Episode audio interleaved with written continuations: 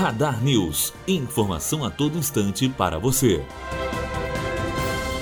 Temporada 2019 da Fórmula 1 começa nesse final de semana. As férias para os amantes da Fórmula 1 chegam ao fim nesse final de semana. A nova temporada tem seu início hoje com os treinos livres e a corrida será no domingo, dia 17 do 3, na Austrália. Com várias novidades nos carros, como mudanças técnicas nas asas e luvas com sensores biométricos, tudo buscando disputas mais acirradas e aumentando no número de ultrapassagens. Além disso, oito das dez duplas de pilotos sofreram mudanças em relação ao ano passado. Vettel tem um novo parceiro na Ferrari. Leclerc está ansioso para aprender com um companheiro mais experiente. Já a Mercedes continua com sua dupla, Lewis Hamilton, campeão da temporada 2018, e Valtteri Bottas. A corrida, no domingo, acontecerá de madrugada às 2h10 e será transmitida na Rede Globo. Rafaela Cartolano, aluna do terceiro ano de jornalismo, direto para a rádio Unifoa.